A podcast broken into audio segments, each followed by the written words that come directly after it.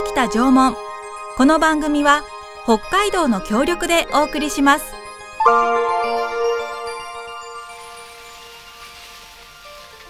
私たちが暮らすこの北海道には1万年も前から縄文人が暮らしていました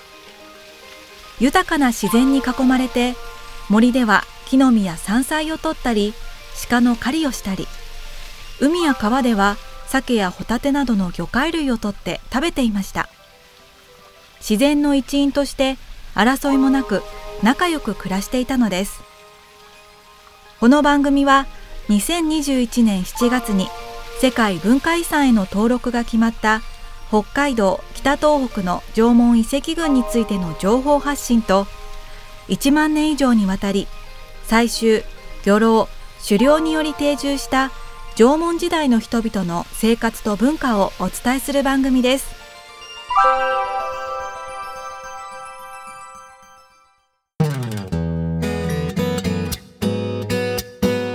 こんにちは。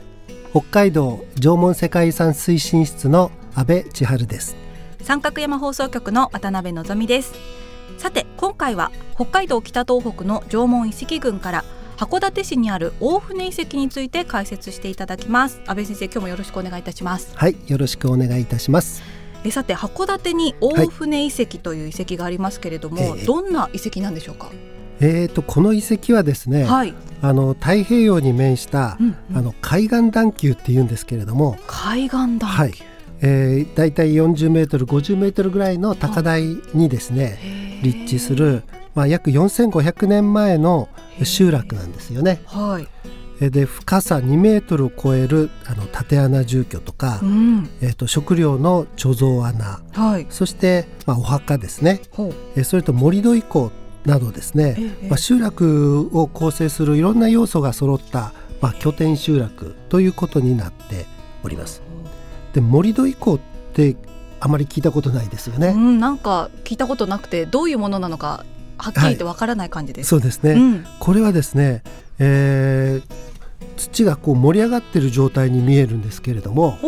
それをちょっと掘るとですね、はい、えー、中から、えー、土器とか石器だとか当時の道具類がもう堆積してこう膨大に堆積してるんですね。はい、で一見するとゴミ捨て場のような感じなんですけれども、はい。はい、でも毎回毎回捨てるたびに、はい、あの土をかけたり火を焚いたりですね、えー、しておりますし、うんうん、えー、人の墓もあるものですからですからあの単なるゴミ捨て場ではなくて、はい、えー、祭祀とか儀礼が行われていたということをが考えられているんですよね。えこういう、まあ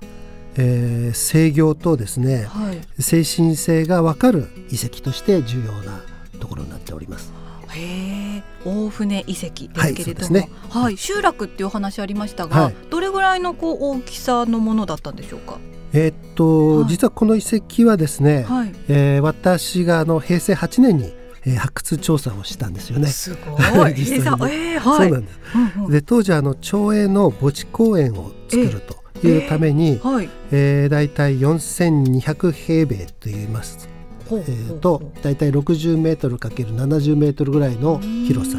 なんですけれども、えこの用地を事前に発掘調査をしたんですよね。そしたらその中から、まあ、100件を超える縦穴住居が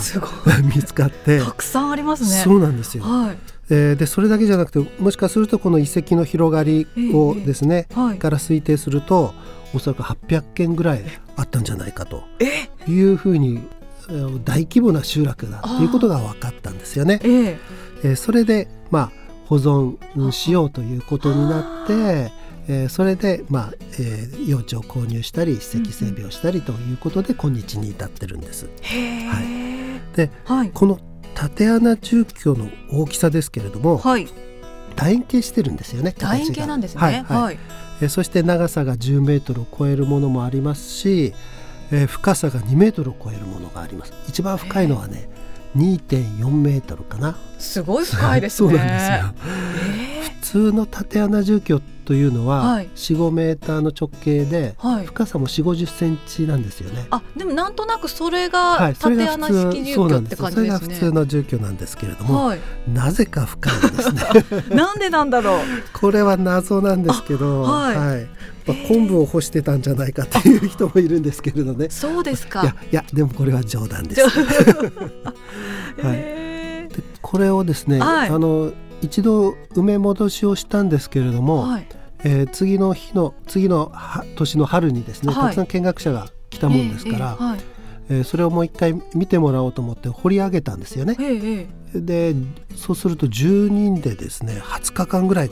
かかりましたので。結構かかりましたね。当時の道具というのは当時というのは縄文時代ね、はい、僕らスコップを使ってそれだけかかったので。硬いちゃんとしたスコップで,、はい。えー、当時の掘り棒というあの棒状のものでこう、はい、土を崩して掘っていたんじゃないかというふうに言われてるんですけれども、はい、だからそういうことを考えると大変な労力だったと思いますね。えー、はい、しかも今みたいにこう成人男性もそんなに背が大きくなかったでしょうし、ね。はいはいまあ、そうですね。背丈は大きくないけれども、うん、でも力はあったんじゃないかなと思いますね。えー、そうですか、えー、それだけのこう労力をかけても見合うほど、まあ、定住に適していた環境だったんだろうというふうに思います。まあ、目の前にはマグロだとか鮭だとかイカだとかってたくさん取れる、えー、海がありますし、はい、背後の山は、はい、栗の木山っていう名前がついてるんですね。栗の木山。そうなんです。今はちょっと杉の植林に変わってたりするんですけれども、はい、当時は戦前までは栗の木がたくさん生えていたっていうのでもしかすると縄文時代からあったのかもしれないなと思うんですね。縄文あのこの遺跡からも栗の実がまとまって出てきてるのでじゃあ食べてた食べてたと思います。はい。それに鮭が遡上する川とか、うんうん、まあ、近くに温泉もありますから。そうですね。そう。もしかしたら入ったかもしれない。入って縄文温泉になったかもしれないんですけれども そういう環境が良かったんだろうなというふうにも思いますね。はい、えー、あの写真でですねその2メートル、はい、深さ2メートルの縦穴式住居って見たんですけど、はい、あの人間人間がというか女の人とかだったらもうすっぽり埋まってしまうような高さですよね。そしてあの深い縦穴住居だけですね、ええ、出入り口のところにこう穴が開いてるので、おそらくその丸太状のものを入れて、はい、そしてそこに刻みをつけるとか何かして階段のように降りていったんだろうというふうに想像してます。いやあのぜひ皆さん写真もご覧になって見ていただきたいなと思いますけれども、ね、はいそんなあの多くの集落の人々を支えた食べ物っていうのはどんなところから確保してたんですか？えっ、ー、とやあのこの地域というのは岩礁性の海岸なので、ええ、あの他の例えば北黄金貝塚のように、二枚貝の貝塚がたくさんあるとかっていうところじゃないんですよね。ね。はい、うんうん、でもクジラとかですね、ええ、オットセイとかマグロとかですねあのタライカウニなどの骨とか殻が出てますので、えええー、かなりこう豊富な海の幸というのがこの集落を支えていたということが分かっています。でこの南海部地域というのは、はい、今でもその昆布やマグロイカなどでこう、うん。うん、100億の水揚げがある漁業の町なんですよね。そうなんですね、はい、うん、だからそれはおそらく縄文時代からそういう環境が続いていたんじゃないかなというふうに思ってます。うん、それと栗の実がまとまって出たということを先ほど話をしましたけれども、はい、えー、もともと実は栗というのは北海道にはない植物だったんですよね。そうなんですね。そうなんです。縄文時代の前期の後半まで出てこないんですよ。えー、そうなんですそれが北東北と円筒土文化圏が作られた、はい、その円筒土器の仮想式というんですけれども大体5500年ぐらい前になって、はい、初めてこの道南に栗の実が出てくるんですね。で栗というのはあの自家受粉しないんですね。栗の木一本がたまたま栗の実が流れてきて一本そこにできても、えーはい、周辺に栗の実が他にないと受粉しないので、はい、あの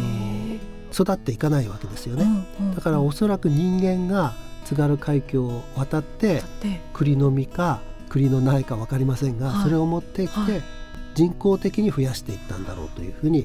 考えてます。じゃあ今栗を食べられているのは、はい、縄文の皆さんのおかげかもしれない。そうですね、えー、はい、栗っていうのはまあ食料としても、うん、あの高カロリーですし、うん、まあ、建築材として木が腐りにくいというのがあるんですね。だから縄文時代にとっては大事な木だったんだろうと思います。あの硬くて使いやすい、はい、そうなんですね。はい、はい、えー、そうですか。そしてあの先ほど盛り土以降っていうね、はい。はい、お話されてましたけど、はい、盛り土以降についてもうちょっと詳しく教えていただきたいんですけれども、はい。はい、えっ、ー、とその盛り土以降を掘ると石皿とかすり石とかですね、この土器の土器片ですね。土器がそのままというよりは壊れた土器を、廃棄してるという感じなんですね。えー、でもこう火を焚いて土をかぶせるなどしていますから、うんうん、あの北小金貝塚でもあの水場以降というのは単なるゴミ捨て場ではないというふうに考えられているとい。うことを、はい、あ前にお話ししましたけれども、はい、同じようにですねそうした道具類の送り場だったんだろうというふうに思います。はい、そしてもう一方そのクジラの骨とかエゾシカの骨などは、うん、廃棄した縦穴住居って、はい、そのだんだん土が溜まっていってくぼみになりますよね。はい、そういうくぼみに廃棄して、そしてまたそこも火を焚いたりして土をかぶせていってるんですよね。あの一見すると燃えるゴミと燃えないゴミを 分けているような感じはしますけれども でもやっぱりその集落を存続させるためには、はい、食料を確保することと、はい、その食料を貯蔵したり加工したりすることですよね。はい、で一番大事なのは、はい、その最後のゴミの処理をどうするかということで、うん、黙って捨てておくと虫が寄ってきて、うんはい、病気が発生して、集落に人が住めなくなったりしますから、ですからそういう送りのような儀式をすることによって土をかけたり火を焚いたりして、まあ、衛生的に集落を守るというような、あ実利的な部分もあったんじゃないかなというふうに思いますね。ちゃんとやっぱ火を焚くことによって衛生を保つことができて、はい、で、ね。はい、精神文化というか。そうですね。全てのものに、人間だけじゃなくてね、はい、動物や植物そして道具にも命があるんだということで感謝してあの世に送るっていう儀式。これは精神文化でもあり、えー、実利的にその集落を守るという効果があったんだろうとこれがやっぱり縄文の知恵ですよね。知恵ですね。はい、そうですね。あの縄文の皆さん清潔に暮らしていらっしゃったのかなっていうのが ここでなんとなくわかりますね。そうですね。うん、はい。だからそれは、はいゴミの処理というのをどうするかということが、ええ、これ現代の都市文明でも同じことですよね。本当にずっとゴミの問題ってありますもんね。はいはい、そうですね。はい。それは縄文時代からずっとあって、それを単にその実利的な部分だけじゃなくて精神的に感謝しましょうということによって、えー、儀式をする。それによって守るというようなことなんだろうと思います。ね。そうですね、はい、現代人は見習った方が いいかもしれないですけどね。ね。はいはい、えー、最後になりますけれども、はい、函館にあります大船遺跡ですね、はい、この遺跡の魅力教えてください。やはりまずあの深くて大きな縦穴住居を、うん、一度見てみたい。いただきたいなというふうに思います。うん。はい。はい、それとこの縄文時代の定住というのが、ええ、豊かなこの自然の恵みで安定していたということが分かる遺跡なんですね。うんえー、縄文の森もこう市民のボランティアで植栽されて、まあ、うっそうしたきたうっそうした森になってるんですが、はい、まあ、たまたまあの熊が出たりしてですね。今、はい、ちょっとあまだ捕まってないと思うので、えー、まあ、見学には注意が必要かな、ね、というふうに思います。まあ、そういう自然豊かな環境にもある、うんうん遺跡だということで、うん、えー、ここも一度訪れていただきたいなと思いました。わかりました、はい、ぜひ皆さん行ってみていただきたいと思います、はい、よろしくお願いいたします。ます。今回は北海道北東北の縄文遺跡群の中から函館市にある大船遺跡について解説いただきました。先生ありがとうございました。はいありがとうございました。この番組ではメッセージをお待ちしております北海道北東北の縄文遺跡群について縄文時代縄文文化について疑問に思っていること安倍先生に聞いてみたいと思うことがありましたらぜひメッセージを寄せください。メールはリクエストアットマーク三角山 .co.jp ファックスは札幌011-640-3331お手紙おはがきは郵便番号063-0841札幌市西区8軒1条西1丁目2の5三角山放送局までお願いします。次回もお楽しみに。北北縄文この番組は北海道の協力でお送りしました。